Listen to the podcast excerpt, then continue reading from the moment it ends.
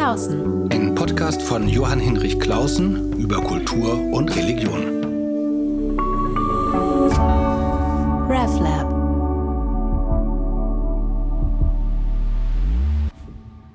Herzlich willkommen zu meinem Podcast draußen mit Klausen. Heute an einem besonderen Ort mit einem besonderen Gast. Aber das noch Besondere ist, dass ich heute zum ersten Mal ja, einen Auftrag der lieben RefLab-Redaktion erfülle. Ich bekam nämlich von den Schweizer Kolleginnen und Kollegen eine Frage, was heißt das eigentlich, in der Diakonie zu arbeiten? Da gibt es so große Debatten gerade in Deutschland, auch in der Schweiz. Und da würden wir gerne etwas mehr wissen. Und da habe ich mich flugs eingeladen bei Dr. Michael Wunder bei der Evangelischen Stiftung Alsterdorf. Jetzt sitze ich in seinem Büro. Vielen herzlichen Dank, dass ich bei Ihnen sein darf. Willkommen. Gerne. Also, ähm, eine Debatte, die es in Deutschland schon lange gibt. Was heißt es eigentlich, in der Diakonie zu arbeiten und warum sind da so besondere Regeln und müssten die nicht abgeschafft werden? Und dann gibt es dahinter Grundsatzfragen, Barmherzigkeit und Macht und überhaupt gegenwärtige Diskussionen in Deutschland und auch in der Schweiz über die Rolle der Kirchen in der Gesellschaft, im Staat besonders natürlich aufgefacht durch Missbrauchsskandale, aber lange Debatte. Nun bin ich bei Michael Wunder und äh, der, den ich kenne, weil wir ein gemeinsames Projekt machen oder ich darf bei einem Projekt von ihm mitmachen, so ist es besser gesagt. Und der langjährige Erfahrung hat, vielleicht erzählen Sie das gleich einmal, ähm, als Mitarbeiter, leitender Mitarbeiter in einer diakonischen Einrichtung aber Achtung, wer jetzt arbeitsrechtliche Spezialauskünfte erwartet, der wird von uns beiden enttäuscht werden. Und wir werden jetzt hier auch kein diakoniepolitisches Lobbying betreiben, sondern ein bisschen darüber nachdenken, ähm, was das eigentlich ist, Diakonie, Barmherzigkeit und Macht und solche Fragen. Aber vielleicht erklären Sie noch mal kurz äh, den Hörerinnen und Hörern in Kürze Ihren beruflichen Werdegang bei der Diakonie oder bei der Stiftung Alsterdorf ähm, mein beruflicher Werdegang ähm, hängt eigentlich mit meinem Religionslehrer zusammen im Gymnasium, der nämlich ähm, eigentlich keine Lust so auf den üblichen Religionsunterricht gehabt hat und äh, mich aber damit äh, für theologische Fragen begeistert hat. Und das hat er geschafft, indem er sich mit Freud mit uns als Schülern auseinandergesetzt hat und mit seinem Verhältnis äh, zu Glauben und Religion. Und es hat eigentlich fast ein bisschen das Gegenteil erzeugt. Ich war sehr überzeugt, dass ich diese Hauptfrage, warum mache ich bestimmte Dinge, ähm, äh, eigentlich äh, auch beruflich bearbeite. Und hinzu kam dann, dass ich sehr früh wusste, äh, kurz nachdem mein Wunsch, Oberförster zu werden als Kind äh, nicht mehr vorhanden war, ähm, ich wusste, dass ich Therapeut werden will. Und so kam das zusammen. Ich habe zwar gar nicht in einer diakonischen Einrichtung angefangen, sondern in der Kinder- und Jugendpsychiatrie im Ruhrgebiet. Aber als sich die Möglichkeit ergab, den Sprung nach Alsterdorf, also nach Hamburg zu gehen und eben in dieses diakonische Unternehmen einzusteigen, 40 Jahre ist her, seither bin ich hier, habe also viele verschiedene Institutionenerfahrung, die Sie auch, glaube ich, heute ansprechen. Äh, und die Frage, warum ich hier arbeite, ähm, hat genau mit diesem komplizierten Thema diakonische Einrichtung zu tun. Ich finde es nicht einfach, heutzutage in einer diakonischen Einrichtung zu arbeiten.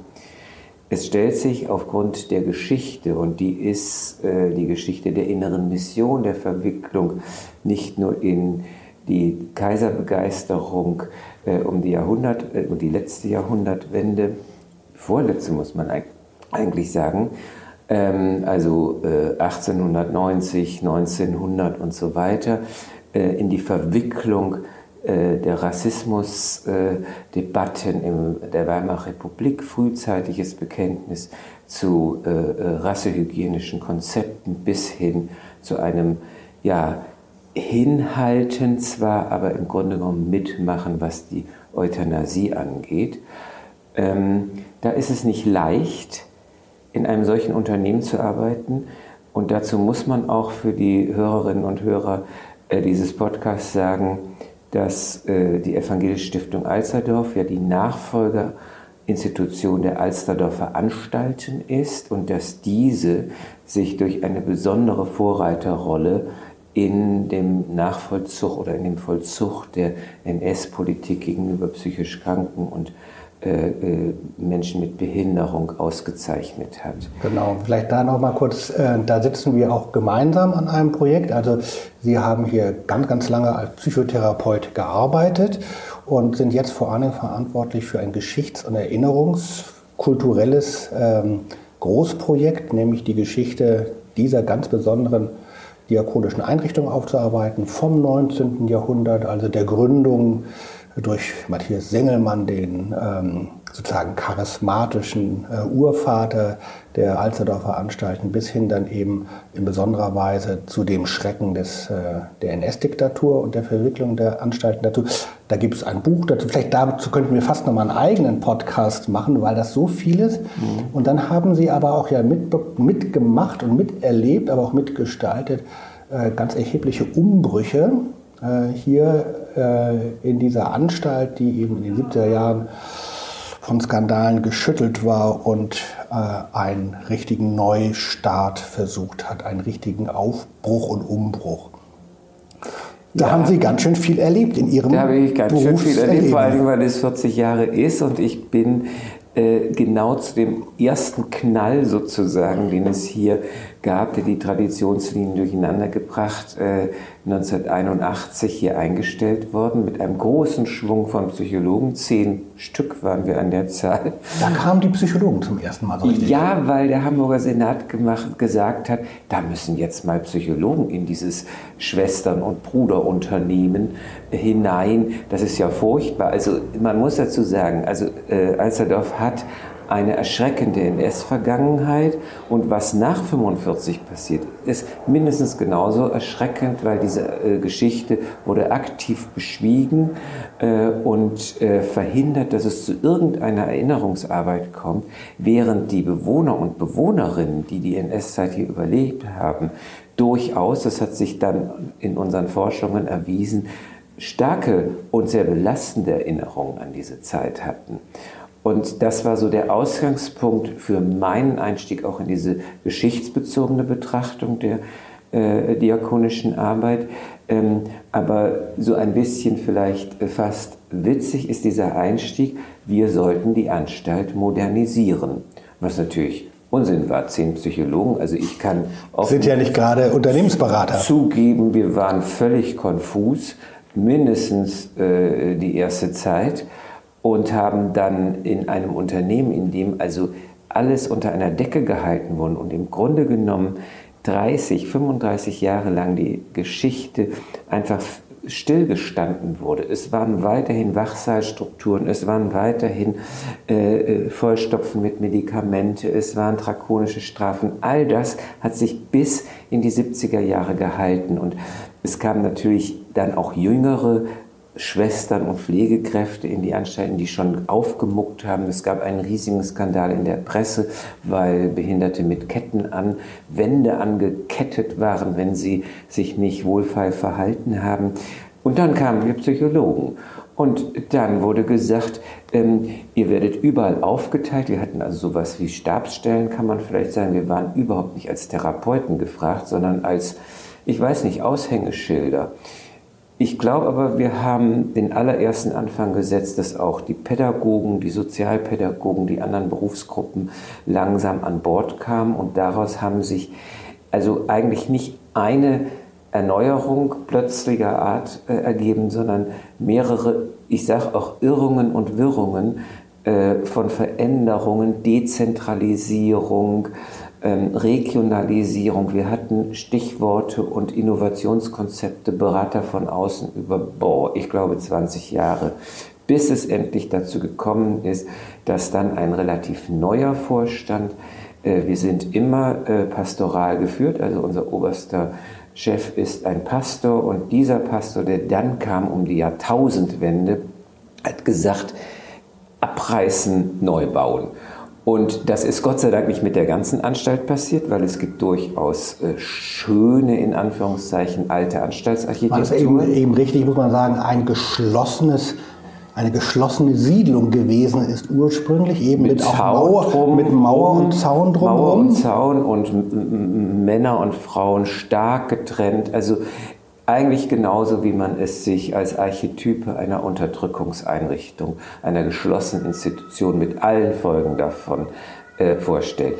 Und das wurde zwar in den ersten 20 Jahren, ich sage mal ganz grob von 80 bis äh, 2000, Schritt für Schritt gelockert. Es gab ganz viele Auszugsprojekte, aber für die, die das interessiert, das ist ein langer Prozess. Ich, äh, wir machen auch häufig Führungen hier durch Alsterdorf, weil man kann bei diesen Auflösungen der Anstalten, man muss dazu sagen, dass es im deutschen Sprachraum genauso übrigens wie im italienischen, von wegen Basaglia, noch sehr, sehr viele Anstalten gibt für Menschen mit psychischen Krankheiten und geistig Behinderten. Und wenn Delegationen von anderen Einrichtungen aus Deutschland, aus Österreich, auch aus der Schweiz hier zu uns kommen, fragen sie, wie macht man das denn? Und da kann man gar nicht sagen, äh, so und so, aber man kann sagen, dass eine Gefahr, die wir hier sehr stark erlebt haben, die ist, dass man Außenwohngruppen gründet und dann dort die Fittesten hin tut, weil das genau, die kann man dezentral in Wohngruppen äh, richtig dann und dann kann man auch sagen, wir machen Integration. Was wollt ihr denn? Man produziert aber sozusagen den Nucleo duro, den harten Kern, die Anstaltsstrukturen in der Zentrale bleiben. Das ist eine unserer zentralen, also eine von mehreren äh, wichtigen Erfahrungen. Und eine andere ist tatsächlich, man muss den Prozess ab einem bestimmten Punkt radikalisieren. Das war der Abriss hier von Gebäuden, auch das Fällen von Bäumen, um Parkplätze zu schaffen. Also für Grüne ein No-Go. Ich war bei den Grünen, ich habe es mir da damals mit den Baumfällen absolut verdorben, verstehe ich auch. Aber seitdem haben wir hier mitten auf dem ehemaligen Anstaltsgelände solche Geschäfte wie Aldi und Edeka. Ich hoffe, das darf man hier überhaupt sagen, aber einen normalen Marktplatz. Und wir sind innerstädtisch, kann man fast sagen, und haben das Glück, dass hier sehr viele Neubürger drumherum angesiedelt worden sind, Städte, Verdichtung der Wohnstrukturen und die wollen auch ein Einkaufszentrum in der Nähe haben für den täglichen Bedarf. Das ist uns sehr zu Pass gekommen. Kurz gesagt, von fast 2000 Bewohnern leben nur noch 120 hier auf dem ehemaligen Anstaltsgelände, alle anderen in der Stadt verteilt. Das ist in 20 Jahren seit der Jahrtausendwende oder sagen wir vielleicht seit 30 Jahren. Der Prozess hat ja ein bisschen früher, wenn auch Entschuldigung, unter falschen Vorzeichen früher begonnen. Das ist aber gelungen. Da stehen wir heute. Sie sehen, ja, es ist ein gewisser Stolz, der mich natürlich ja, ja. auch an diese Einrichtung bindet. Nein, also ich finde das äh, insofern interessant, dass wir wirklich mal hier, jetzt in aller Kürze, das könnte man noch mal mit dem ganzen Projekt äh, noch mal eigens äh, für einen eigenen Podcast machen. Das wird eröffnet im April, da komme ich vielleicht nochmal drauf zurück. Ähm, jetzt finde ich eben so interessant, dass Sie sagen, dass Sie eben an, oder skizzieren die Geschichte von den Alsterdorfer Anstalten als einer diakonischen Einrichtung, eben einer großen Einrichtung für die ähm, Arbeit mit behinderten Menschen, vor allem mit geistig behinderten Menschen. So ist das ja entstanden. Dann war eben vieles davon sozusagen auch jeweils zeittypisch, aber eben doch nochmal besonders verschärft. Deshalb auch sozusagen der Auf- und Umbruch ab den 70er Jahren, das hat es ja auch in staatlichen Heimen gegeben und hat eine breite Bewegung gegeben. Von Italien aus kommt, so habe ich das mal wahrgenommen, äh, eben diese, richtig, ja, diese, ja. diese Anstalten aufzubrechen und das zu verändern. Weil natürlich diese Anstalten, selbst wenn man denkt, im 19. Jahrhundert wurden sie gegründet, auch mit einem Fürsorgegedanken, die diese Menschen rauszunehmen aus sozusagen unguten, prekären Verhältnissen, sie in eigene ländliche Gebiete zu bringen. So war das ja früher als der Klar, Dorf. es war ein positiver Gründungsgedanke. Es war, der Gründungsgedanke war nicht schlecht, äh, unbedingt, aber natürlich entsteht dann durch die Institutionalisierung und, und auch den äußeren Druck die Not, äh, die, den ideologischen Druck, Weimarer Republik, Drittes Reich, entstehen natürlich sozusagen Formen von totaler Institution, mhm. äh, in der Unterdrückung stattfindet. Also man kann so sagen, wenn man so ein Anschaltsgeschehen, gerade wie das hier in Alsterdorf unter die Lupe nimmt, kriegt man sozusagen auch gesellschaftspolitische Entwicklungen äh, wie durch ein Brennglas mit. Die Gesellschaft, die Hamburger Pfeffersäcke, wie wir hier in Hamburg sagen, war natürlich Ende des 19. Äh, Jahrhunderts froh, dass die ganzen Deppen aus der Stadt rauskamen. Die haben das öffentliche Leben, die Industrialisierung, die ersten Hafenerweiterungen gestört. Und äh, umgekehrt hat aber die innere Mission, oder eigentlich kann man da gar nicht sagen innere Mission, weil die hat äh, hier in Hamburg eigentlich eine etwas andere, offiziellere Rolle gespielt. Es war fast diese, dieser Gründungsgedanke hier ein, ein eigenständiges Liebeswerk, wie es dann in der Gründung hieß, von unserem Anstaltsgründer Sengelmann, eine Gegenbewegung, um dem was positiv entgegenzusetzen. Ich finde es wichtig, wenn man heute in dieser Einrichtung arbeitet, sich mit dieser Ambivalenz auch auseinanderzusetzen. Man kann nicht sagen, äh, Anstalten, also das ist ja Teufelswerk. Das war anfänglich überhaupt kein Teufelswerk. Es war eine, eine Erlösung oder Befreiung für Menschen, die in dieser äh, ehemaligen oder früheren Gesellschaft wirklich ein schlechtes Leben geführt haben. Und es war ein anderer Gedanke als der, der dann im Dritten Reich daraus äh, pervertierte. Und das, also man muss sich mit dieser genau. Ambivalenz auseinandersetzen, um die ganze Tiefe dieser Entwicklung mitzukriegen. Und man kann dann auch bitte etwas Bescheidenheit lernen und nicht das Hier und Heute für den absoluten Gipfelpunkt und den Endpunkt einer logischen Entwicklung sehen. Wir sind auch jetzt in einem Prozess drin, wir nennen das Quartiersentwicklung. Es ist ja mehr als die Menschen in den Stadtteil bringen. Es gibt äh, also Sozialraumorientierung, es gibt Arbeit im sozialen Raum für behinderte und nicht behinderte Menschen. Äh, das sind alles wunderbare neue Dinge, die wir machen, aber diese Entwicklung wird in 20, 30, 40 Jahren vielleicht auch sehr kritisch gesehen. Vielleicht noch mal einen Schritt zur Seite. Ähm, grundsätzlich kann man ja sagen, oder das merke ich so, wenn ich mit amerikanischen Kollegen zu tun habe oder englischen, die immer noch erstaunt sind, wie stark die Position der Kirche bzw. der beiden kirchlichen diakonischen Einrichtungen, Diakonie und Caritas, in Deutschland sind. Also doch schon nochmal eine spezielle deutsche Regelung, dass das, was Sengelmann und Co. in Vereinsstruktur ja im 19. Jahrhundert eigentlich angefangen haben, dann zu einem großen Bestandteil des Sozialstaates geworden ist. Also Kirchen über ihre Diakonie mhm. oder die Caritas ja. bei den Katholiken betreiben große diakonische Einrichtungen oder jedenfalls viele und große, decken einen Großteil der Sozialarbeit ab, werden dafür aber auch sozusagen refinanziert von Staat und den üblichen Kassen. Das ist ja nochmal eine ganz eigene Geschichte, die hätte man sich bei, hätte sich Gründungsvater Sengelmann so noch nicht denken können. Das ist dann ja vor allen Dingen dann auch im, im Konsens sozusagen der Bundesrepublik äh, dann äh, begründet worden und war sozusagen immer der institutionelle Rahmen und führt dazu, dass es heute noch eben bestimmte Vorstellungen gibt, also Tendenzbetrieb, man muss in der Kirche sein, da kommen wir gleich auf Alsterdorf, weil es da einen anderen Weg gibt. Ähm, es gibt kein Streikrecht für Mitarbeitende, sondern es gibt sozusagen andere Formen der Tarifauseinandersetzung. Jetzt, wo Sie beschrieben haben, das ist sozusagen der große Rahmen, jetzt, wo Sie gerade beschrieben haben, wie, wie sich das Leben in der Arbeit für die Klientinnen und Klienten verändert hat, haben Sie auch so eine parallele Erfahrung gemacht, wie sich das Verhältnis von Einrichtungsleitung zu Mitarbeitenden verändert hat? Sie sind ja dann sozusagen im Umbruch gekommen, mit dem Umbruch. Aber haben Sie selber auch ähm, so das, was jetzt gerade der katholischen Caritas vorgeworfen wird, also hineinregieren in das Privatleben von Leuten. Wenn man sich scheiden lässt, dann wird man entlassen. Und solche Geschichten gibt es ja. Äh, haben Sie sowas selber auch erlebt oder haben Sie da selber eigentlich in Ihrer Arbeitszeit eine Offenheit erlebt im Umgang mit Mitarbeitenden? Also, erstens gibt es natürlich, das muss man sagen, das sage ich aber ohne Stolz, einen Milieuunterschied zwischen äh, katholischen und evangelischen Einrichtungen, genauso wie zwischen diesen beiden Kirchen. Äh, ich glaube, dass äh, das schon auch sich wiederfindet in dem Umgang mit Mitarbeitern und mit den Strukturen, wie mit Macht umgegangen wird. Aber ja, ich habe am Anfang in meinen ersten Jahren hier durchaus sehr konservative, sehr machtbetonte Umgangsweisen äh, erlebt. Absolut. Ich äh, um nur ein Datum zu nennen, man hat, weil ich die Geschichte aufgearbeitet habe und als ich es hier innen nicht konnte, von außen her mit der Staatsanwaltschaft im Grunde genommen zusammen, ähm, mich als Nestbeschmutzer versucht dreimal zu kündigen und ich kann sozusagen sagen, äh, man war formal zu ungeschickt, um das auch durchzusetzen.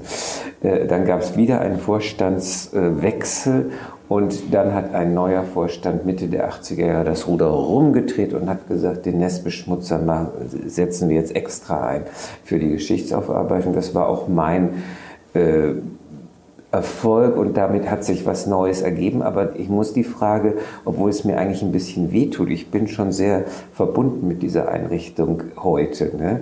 Aber die Vergangenheit ist durchaus nicht ganz so einfach gewesen in den ersten Jahren. Es hat sich dann aber relativ schnell geändert und ähm, ich bin ja auch relativ schnell in eine Leitungsposition geworden, äh, äh, berufen worden.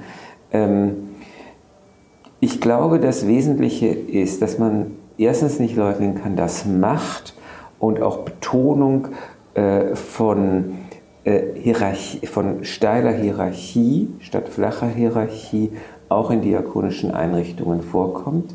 Es ist nicht unbedingt alles wirklich gut oder besser. Ich persönlich glaube, es ist immer eine Frage, wie man mit Macht umgeht und worauf sich Macht überhaupt begründet. Begründet sie sich auf äh, eben die Struktur und äh, äh, die Hierarchie oder begründet sich zum Beispiel aus, auf Kompetenz äh, oder begründet sich aus einer freiwilligen Übereinkunft? Das wäre die beste Form äh, des Umgangs mit Macht, glaube ich. Ich glaube, dass einiges in diese Richtung bei uns hier in Alsterdorf deutet, äh, durch Übereinkunft aber das ist natürlich auch nicht ganz so einfach äh, und vor allen Dingen auch nicht einheitlich. Ähm, Sie haben ja ganz unterschiedliche Einrichtungen, deshalb frage ich nochmal. Also es gibt sozusagen Behindertenhilfe, es gibt Krankenhaus, es gibt äh, Bildung, es gibt Schulen, also jeweils auch unterschiedliche Milieus, unterschiedliche Branchen, unterschiedliche Atmosphären, stelle ich mir vor. Auch jeweils ja. dann auch ein unterschiedlicher Ton, ähm, wie sozusagen ja. direktiv man arbeitet oder wie wie partizipativ vielleicht? Ja, also generell kann man sagen, dass sich im Krankenhausbereich die Hierarchien steiler gestalten als in der Eingliederungshilfe, also unser modernes Wort für Behindertenhilfe mhm. oder unser administratives Wort dafür. Aber ähm, ich glaube, generell leiden die diakonischen Einrichtungen unter einem großen Mangel an Management-Know-how. Das heißt, ähm, überhaupt kann man wahrscheinlich sagen, im Sozialwesen, äh, und da fehlen mir allerdings empirische Daten oder irgendwelche Vergleichsparameter mit anderen Ländern. Äh, ich kann auf jeden Fall die Einrichtung, die ich in Deutschland, übrigens auch in Österreich, äh, kenne und überblicke, sagen, es herrscht nach wie vor dieses Prinzip, du bist eine gute Krankenschwester, du leitest jetzt die Station, du bist ein guter Psychologe, du leitest jetzt hier den Beratungsbereich und es wird also nicht geguckt, äh, ob jemand wirklich für eine Leitung geeignet ist und Managementkompetenzen hat. Ganz davon abgesehen, dass in unseren Ausbildungen das nicht nur das Fach Ethik, was ja übrigens mein Lieblingsfach der ist, ähm, sondern auch das Fach Management einfach gar nicht gelehrt wird. Man glaubt, dass äh, Leadership äh, eine natürliche Beigabe von äh, Professionalität in dem Berufsfeld ist. Das halte ich für einen ganz großen strukturellen Fehler. Also äh, man muss eigene Managementausbildung für Führungskräfte oder für äh, Leaders, äh, Leadership-Stelleninhaber äh, haben. Ähm, und daran scheitert vieles, weil ich glaube, das Bemühen, ein guter Leader zu sein, äh, reicht noch nicht aus, um wirklich ein guter zu sein. Vielleicht noch mal eine das Rückfrage, ja, kann ich gut, gut nachvollziehen. Ich habe mir das manchmal zwar selber auch eingebildet, aber das stimmt natürlich, da haben Sie recht. Ähm, wenn man jetzt mal so ganz grob gegenüberstellt, also Gründung dieser Einrichtung, wie auch vieler anderer, äh, eben im 19. Jahrhundert mit so einer zentralen Figur, da gab es auch Frauen übrigens, aber eben auch Theodor Fliedner, also verschiedene Personen, Männer und Frauen, die natürlich dann auch noch besonders fromm waren. Also sie kamen eben jetzt nicht aus der liberalen Ecke, sondern eher aus der erwecklichen Ecke und äh, waren oft natürlich, wie hätte es auch anders sein können, Patriarchen oder Matriarchen, ähm, dann hatte das vielleicht für eine gewisse Funktion auch in dieser Gründungszeit. Dann eben das ganz problematische Verhältnis überhaupt von Leitung, wo Leitung wurde nämlich zu Führung in der NS-Diktatur, ähm, alles auf das Führerprinzip umgestellt. Und nun viele, viele Schritte weiter ähm, gibt es sozusagen diese Vorstellung von einer unternehmerischen Diakonie, also eine Diakonie, die jetzt nicht nur einfach, die irgendwie auch ein Unternehmen ist, was sie ja faktisch ist. Manchmal habe ich den Eindruck, gibt es dann so Fantasien, äh, dass Unternehmerinnen und Unternehmer ganz besonders freie Leute sind, ganz besonders fortschrittlich. Ich habe aber auch den Eindruck, Unternehmen haben ihre ganz eigene Art von Machtförmigkeit. Also schnell entscheiden, klar entscheiden von oben nach unten. Haben ähm, Sie Machtförmigkeit gesagt, aber Sie könnten auch Machtfrömmigkeit sagen. Oder Machtfrömmigkeit. Also ich würde mal sagen, weil Sie, ich fand es ganz lustig, dass Sie vorhin nochmal beschrieben haben, auch wenn jetzt jetzt, jetzt in der Arbeit mit äh, in der Eingliederungshilfe neue Paradigmen gelten, wie Inklusion und so weiter. Man sich eben nicht das auf eine große Fahne schreiben kann und sagen, jetzt haben wir die Probleme gelöst, sondern Probleme verändern sich, müssen neu wahrgenommen werden. Deshalb frage ich mich, in der unternehmerischen Diakonie gibt es eben auch Machtförmigkeit, Machtfrömmigkeit. Wird das in solchen Management-Lehren die, oder Ausbildungen, die Sie sich vorstellen, eigentlich reflektiert? Wie nehme ich als unter diakonischer Leiter, Leiterin meine Macht wahr gegenüber meinen Mitarbeitenden? Also dazu muss man sagen, dass ich äh, hier in Alsterdorf ja einen Studiengang zum Management eingeführt habe, der äh, also äh, öffentlich ist, sich gar nicht nur in die Einrichtung wendet und aus der Einrichtung oder aus den Einrichtungen Alsterdorf selber da sehr wenig Studierende uns zugewiesen werden. Ähm, soweit ich es überblicke, gibt es natürlich ein wirklich gutes Curriculum und viele ähm, verschiedene äh, Beiträge für äh, die Lehre des Managements, Organisations-, Personalmanagement und so weiter. Ähm, die aber, es gibt keine spezielle Management-Richtung äh, äh jetzt für diakonische oder religiös gebundene Einrichtungen. Ähm, ich weiß nicht, ob das ein Manko ist, ob sich das langsam entwickelt oder ob man eigentlich auch die allgemeinen Prinzipien eines modernen Managements auf die Diakonie übertragen kann. Ich glaube, darauf heben Sie ab, wenn Sie Unternehmenskultur sagen.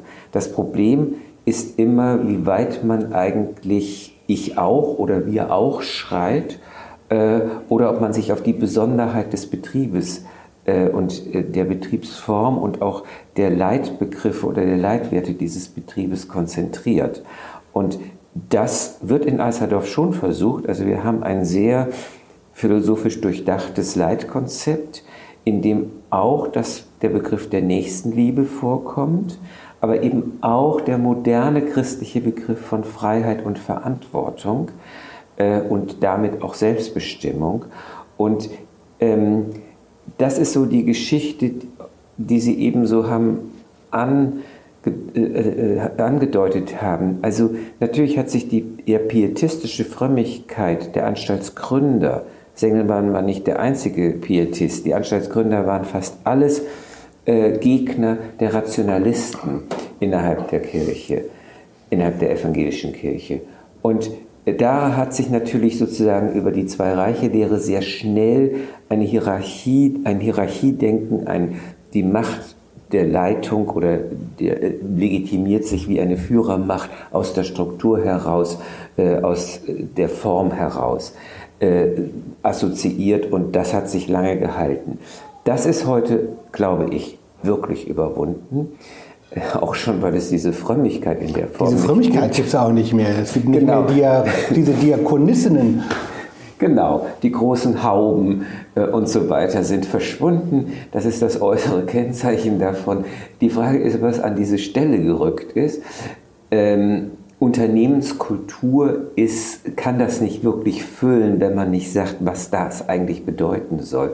Und ich meine, die moderne Diakonie ist darauf ausgerichtet, sehr breit in die Gesellschaft hineinzuwirken, dies als einen speziellen, nochmal Auftrag im Sinne eines aktiven, teilhabenden, teilnehmenden Christentums äh, zu tun, ähm, dabei aber etwas zurückzutreten und zu sagen, wir machen für unsere Angebote an euch, egal ob es also Angebote an Hilfesuchende ist oder Angebote an Mitarbeitende, keine exklusiven Vorbedingungen.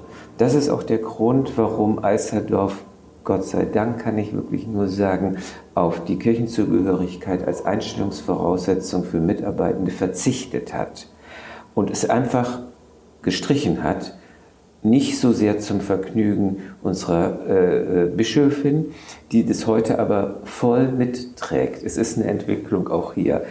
Ähm, das ist, glaube ich, äh, und die Folge von, dieser, von diesem Schritt ist, dass man sagt, die Werte, die wir vertreten, die sind sowohl verfassungsrechtlich, grundrechtlich, humanistisch begründbar, wie auch äh, äh, christlich religiös.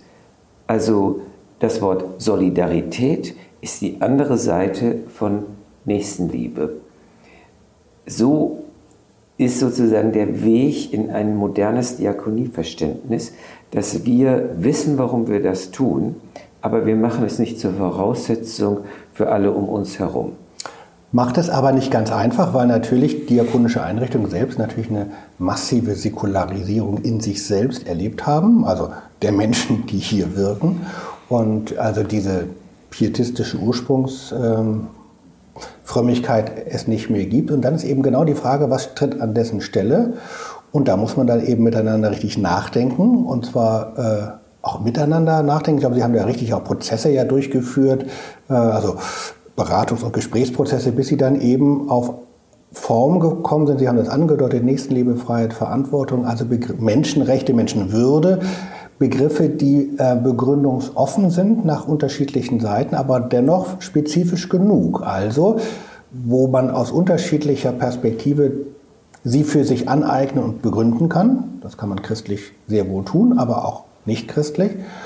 Und zugleich aber doch spezifisch genug, dass man äh, daraus irgendwie eine Orientierung für das gemeinsame Arbeiten entwickelt. Richtig, und das ist auch die Einstellungsvoraussetzung. Diese Leitwerte müssen vertreten werden.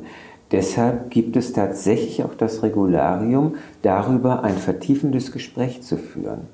Genau dazu, vielleicht mal, genau, dazu vielleicht noch mal einen Punkt, äh, weil äh, das weiß ich noch aus meiner Hamburger Zeit hier, das war ein ganz schöner Aufreger. Also äh, bisher die Regel, wer in einer diakonischen Einrichtung arbeitet, ebenso wie wer in der Kirche arbeitet, muss Mitglied der evangelischen Kirche sein. Dann gab es eine Erweiterung auf die sogenannte ACK, also ja. Arbeitsgemeinschaft christliche Kirche. Man durfte auch orthodox oder katholisch oder sonst was sein. Durfte sogar jüdisch sein. Man ja. durfte dann auch jüdisch sein. Muslimisch war schon mal ein anderes Thema. Ähm, gab es Ausnahmen. immer geduldet. Wurde aber, immer ge äh, ja, die so Regel gab es und dann hat ja, ja. und dann hat man es halt so. Und dann gab es immer diese Ausnahmen. Alles ja auch gut begründet. Ähm, und das hat man eigentlich in Westdeutschland relativ lange durchgehalten und hält es zum Teil immer noch durch. In Ostdeutschland sieht es anders aus, weil man die Mitarbeiter gar nicht mit dafür bekommt bei höchstens 8%, 10% Kirchengliedschaft. Alsterdorf war dann eine der, ich glaube, die, eine der ersten großen diakonischen Einrichtungen, die dieses gestrichen hat. Einerseits für viele ein Befreiungsschlag. Ich dachte, wenn es jetzt nur darum geht, um Personalprobleme irgendwie lockerer zu handeln, wäre es ein bisschen wenig gewesen. Aber es ist ja dann, wie Sie beschreiben, ähm, verbindet es sich ja sozusagen mit der Verpflichtung auf diese Grundprinzipien. Ich kenne aber einen, das sage ich immer, oder ich kenne einen frechen Theologen, der sagte, na ja, wenn man sozusagen das Kriterium Kirchenmitgliedschaft weglässt und stattdessen äh, dann ständig mit diesen armen Mitarbeitenden ähm, religiöse Besinnungs- und Belehrungstage macht, ist man ja eigentlich übergriffiger, äh, weil man sozusagen dann in die aktive Indoktrination kommt. Aber das ist vielleicht ein bisschen zugespitzt. Ähm, klar, also dieser Kollege äh, trifft etwas aber karikiert es im Grunde genommen, weil feststeht, und dazu stehe ich persönlich auch, und ich glaube viele meiner Leitungskollegen hier in Alsterdorf auch, ähm, dass wir die Sache der Werteorientierung viel ernster nehmen als vorher. Wir haben uns vorher darauf verlassen, dass diese Mitgliedschaft äh, ein ausreichender Beleg für eine Werteorientierung in der täglichen Arbeit ist. Und das ist natürlich das ist natürlich ja. äh, fast schon lächerlich, weil Mitglieder, also die haben häufig dann vergessen auszutreten, aber auch das, ich kenne sie auch ein bisschen, ist ihnen gar nicht so wichtig, sondern wichtig ist, wie ein Mensch wirklich sich selber definiert, wie überlegt er handelt und zu welchen Werten er sich bekennt. Und das, diese Ernsthaftigkeit, äh, die äh, wird schon erwartet und das, was dieser Kollege, den Sie da zitieren, der freche Theologe, sind Sie das vielleicht selber? Weiß Nein. ich gar nicht. ähm, dem muss man sagen, ja, aber das ist vielleicht auch das Spezielle an einem diakonischen Unternehmen, dass uns diese Orientierung an Grundwerten wichtig ist, weil wir wollen keine Mitarbeiter haben, die zum Beispiel menschenverachtend sind, die glauben, dass ihr Egoismus über alles steht, äh, die vergessen haben, wozu sie diesen Beruf eigentlich gemacht haben, äh, die Ausbildung gemacht haben, die wollen wir gar nicht. Und wir wollen selbstverständlich auch keine Mitarbeiter, die Gewalt als ein Mittel zur Durchsetzung von Interessen ähm, äh, definieren oder anerkennen. Also äh, das dient dem schon und die Rückmeldungen zu dem, was ich jetzt als Prozess beschrieben habe, ist eigentlich, dass viele Mitarbeiter sagen, das ist viel besser als früher, weil ich habe ja, als ich mich als Erzieher äh, entschieden habe, Erzieher zu werden oder Krankenpflegekraft, habe ich ja was im Kopf gehabt. Das war so nebulös, ich wollte was Gutes, was Soziales machen, was Sinnvolles. Jetzt kann ich das sehr viel besser noch greifen.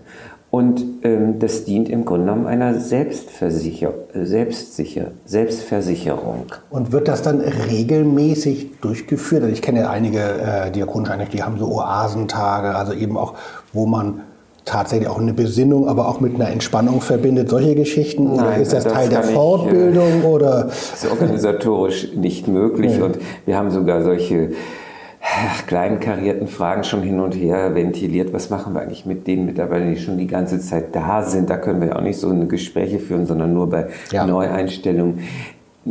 Gehen wir jetzt mal nicht zu sehr in die Einzelheiten. Also das ist ein bisschen schwierig in der Durchführung, würde ich jederzeit zugeben. Aber ich glaube, ähm, im Großen und Ganzen ist dieses Projekt unheimlich erfolgreich. Und wir haben natürlich äh, zum Beispiel ähm, eine ganze Stabsstelle Diakonie, äh, Prof, äh, diakonisches Profil, also Weiterentwicklung dieses Gedankengutes, die sich zum Beispiel auch damit beschäftigt, dass es verschiedene Personen gibt, die nochmal für jeden Bereich, für diesen Bereich der Werteorientierung zuständig sind, dafür Ausbildung bekommen haben und ansprechbar sind. Also es, es prägt schon die Unternehmenskultur, wenn Sie so wollen, dass es viele Leute gibt, die da mitmachen. Aber Selbstverständlich ist das, wir haben über 6000 Mitarbeitende, nicht jetzt für den allerletzten, den Sie bestimmt ausfindig machen, der Ihnen sagt, ich bin trotzdem hier, obwohl ich was ganz anderes im Kopf habe. Das wird es wohl auch geben, leider. Wir bemühen uns, das zu minimieren, sage ich mal. Aber interessant finde ich ja, ähm, wie Sie eben sozusagen diesen Modernisierungsschritt jetzt nicht als äh, beschreiben als sozusagen pragmatische Lösung des Personalproblems. Es gibt nicht mehr genug irgendwie Kirchenglieder, äh, die in die Pflege gehen können, äh, sondern eben als Umdrehung Neufassung der Frage, was ist eigentlich unsere Werteorientierung, wofür stehen wir eigentlich? Und das soll ja hier auch wahrgenommen und gemerkt werden, das soll ja auch gespürt werden, das soll ja auch irgendwie die Atmosphäre, äh, also das faktische Arbeiten, aber auch sozusagen das, den Geist des Hauses prägen. Es gibt ja auch Leute, die sagen, ähm, also dieses ganze spezielle deutsche Konstrukt und die Kirchen haben da so einen großen Einfluss, äh, das ist gar nicht sinnvoll, sondern das sollen einfach Sozialprofis machen und die sollen das effektiv betreiben und Ideologie brauchen wir da nicht. Also Friedrich Wilhelm Graf, den wir beide kennen, Münchner Theologe, hat sich da kürzlich so geäußert, dem würden Sie schon widersprechen. Dem würde ich heftig widersprechen und äh, ich, ich kenne Herrn Graf ja auch persönlich, ich habe ihm auch schon persönlich heftig widersprochen. Aber noch einmal einen Schritt zurück. Äh, ich habe extra diese Werteorientierung äh, als Hauptbegründung gesagt. Ähm, von außen ist uns so häufig gesagt worden, ja, ihr macht das, weil ihr sonst keine Fachkräfte kriegt. ein bisschen was ist da natürlich auch dran. Äh, zum Beispiel auch, dass wir schon vorher, als wir die äh, Kirchenzugehörigkeit noch als Einstellungsvoraussetzung hatten, da haben wir so viele Ausnahmen gehabt, ne, äh, dass das auch im Grunde genommen unehrlich war. Also da kann man auch sagen, es war auch ein pragmatisch begründeter Schritt, um Arbeitsplätze, äh, um Arbeitskräfte gut ausgebildete oder besser ausgebildete zu bekommen und um auch diese, diese eigenartige äh, Unaufrichtigkeit zu beseitigen. Aber lassen wir das mal.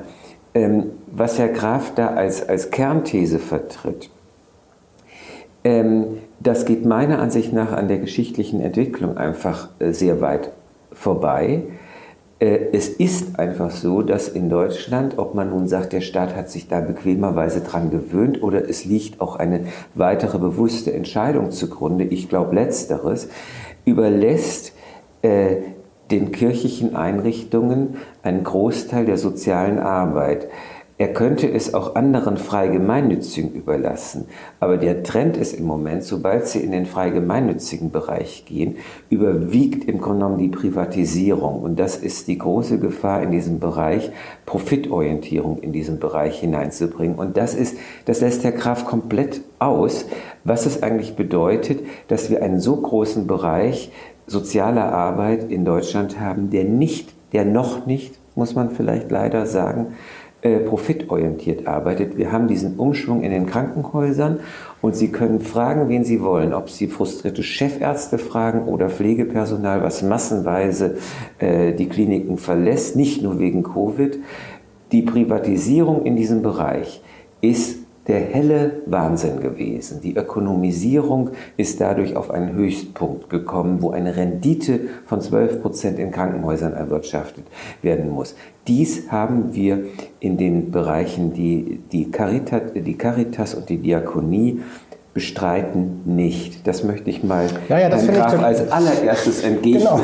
Nein, also das kann ich gut nachvollziehen. Sozusagen die Umformung zu einer zu stärker unternehmerischem Handeln und, äh, und, und Planen in der Diakonie hat ja dazu geführt, dass man auch eben von anderen Unternehmen, säkularen Unternehmen gelernt hat. Also im Management, in der in, in Planung, Strategie, in vielen, vielen Dingen. Da kann ja, das machen wir. Und das, das, passiert ja auch rauf und runter. Ähm, aber also insofern jetzt keine Wirtschaftsfeindlichkeit, dass hier die Diakonie jetzt irgendwie nicht wirtschaftlich arbeiten würde oder nicht von freier Wirtschaft lernen würde, aber die Orientierung eben an dem Ziel, dann am Ende einen Shareholder Value zu erzielen und eben sozusagen eben richtig echte Renditen äh, zu erarbeiten, das ist eben etwas anderes. Schwarze Null oder Plus muss hier auch erarbeitet werden, einfach um den Betrieb am Laufen zu halten, aber es ist dann doch nochmal eine andere Zielorientierung. Also rein buchhalterisch unterscheiden wir zwischen Entschuldigung, Erträgen, die wir natürlich erwirtschaften müssen, um auch im nächsten Jahr gut Innovationsprojekte auf den Weg zu bringen und Gewinnen. Und wir erwirtschaften keine Gewinne, die also abgeführt werden an äh, Besitzer eines Unternehmens oder Eigner äh, und zu betriebsfremden Zwecken etwa verwendet werden. Ja. Und das ist die, die Bindung äh, die alle frei gemeinnützigen Unternehmungen eigentlich haben. Aber selbstverständlich bedienen sie sich dabei äh, wirtschaftlicher äh, Buchhaltungs-, Planungs- und andere Instrumente. Das ist ganz klar. Ich habe das lange Zeit gemacht. Das heißt bei uns schlicht Budgetierung und Haushaltsführung. Ja, das musst du machen, wenn du äh, gute Leistungen und überzeugend in der Öffentlichkeit dastehen willst. Aber das hat nichts mit Gewinnorientierung zu tun, weil wir eben nicht arbeiten, um Gewinn zu erwirtschaften. Jetzt zum Schluss, weil wir ein bisschen schon die Kurve kriegen äh, müssen, noch vielleicht eine theologische letzte ja, Kernfrage. Also sind Sie sind Psychologe, Sie sind dann im Grunde auch Unternehmensentwickler, Sie sind auch Historiker geworden, wie sich das alles so entwickelt hat. Aber im Kern steht ja immer auch noch die theologische Frage, wenn man über Diakonie und Macht spricht, das Verhältnis von Nächstenliebe, Schrägstrich Barmherzigkeit und Macht. Also zum einen gibt es jetzt aus dem Neuen Testament, muss ich jetzt gar nicht im Einzelnen aufführen natürlich, sondern diese Vorstellung von Nächstenliebe, als der Überwindung von Ungleichheit, äh, Unterdrückung, Ausgrenzung, überhaupt das Gute an und für sich zugleich, ähm, ist Nächstenliebe ja immer auch verbunden mit asymmetrischen Verhältnissen. Die eine Person hilft, der andere wird geholfen. Ähm, vielleicht kriegt man das auch nie ganz raus, weil einfach auch die Verhältnisse unterschiedlich sind, es immer asymmetrische Beziehungen sind. Was hilft dagegen? Reicht es schon, es sich wirklich immer bewusst zu machen, dass sozusagen in dem Kernprinzip sozusagen evangelischer Sozialarbeit, Nächstenliebe, Barmherzigkeit immer auch die Gefahr besteht, dass es ins Machtförmige oder ins Machtfromme kippt. Wie würden Sie damit umgehen mit dieser Frage? Ja, da antwortet Ihnen jetzt äh, der Psychotherapeut, äh, weil wir natürlich in allen äh, Ausbildungen und in allen auch beruflichen Fortbildungen für andere Berufsgruppen immer sagen, du, du darfst nicht so tun, als ob wir wirklich gleich wären. Wenn die Krankenschwester das Krankenzimmer verlässt und sich ihrer Familie am Abend widmet, ist sie unendlich viel privilegierter in ihrer Lebensführung als der Patient, der wirklich schwer da niederliegt und vielleicht keine gute Perspektive hat was seine Krankheit angeht. Und genau dasselbe können Sie auch für Menschen mit Behinderung sagen, die eben äh, beschränkt sind, die auch behindert werden durch die Verhältnisse, auch wenn wir immer wieder versuchen, das äh, zu, abzumildern. Aber sie sind behindert und sie werden behindert. Und wir anderen können nach Hause gehen, mit dem Auto fahren, Fußball spielen und uns intellektuell unterhalten.